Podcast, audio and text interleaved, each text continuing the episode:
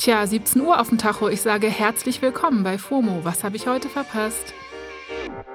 Wir haben Donnerstag, den 19. Mai 2022.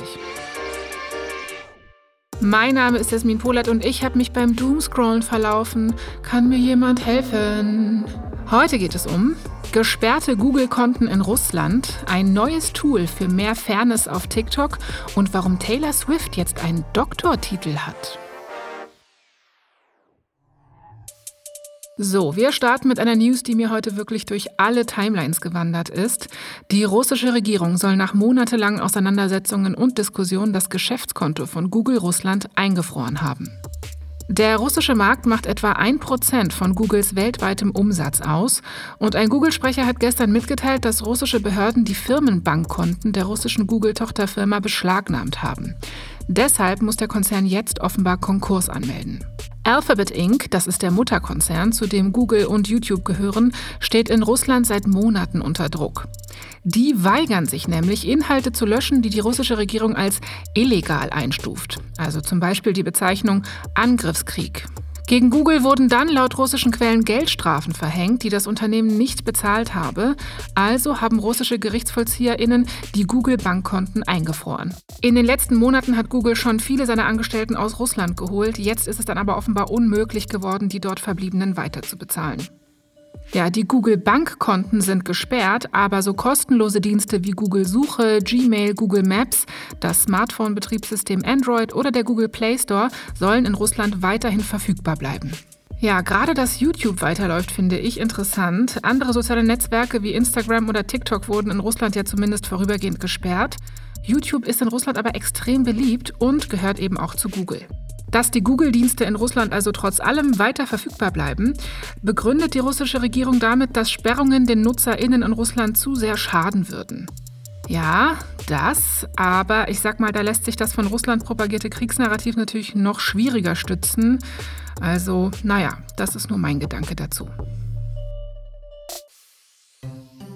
Kommen wir zu einer erfreulichen News. Auf meiner Lieblings-App TikTok gibt es ein neues Tool, auf das viele schon sehnsüchtig gewartet haben.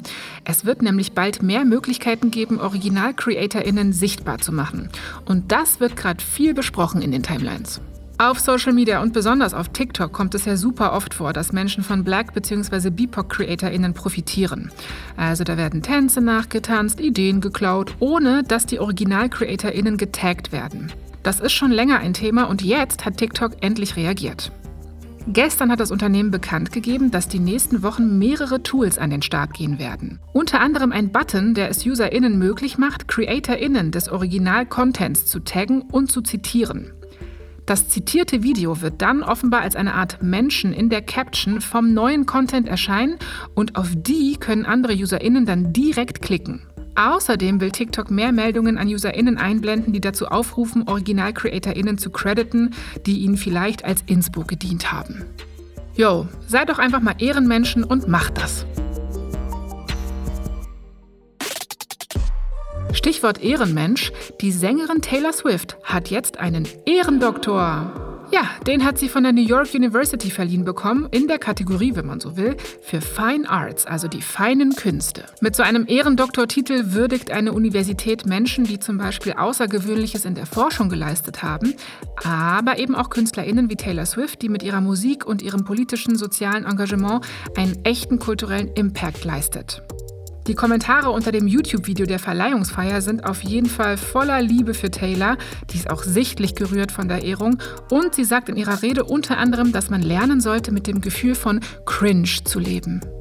Cringe is unavoidable over a lifetime.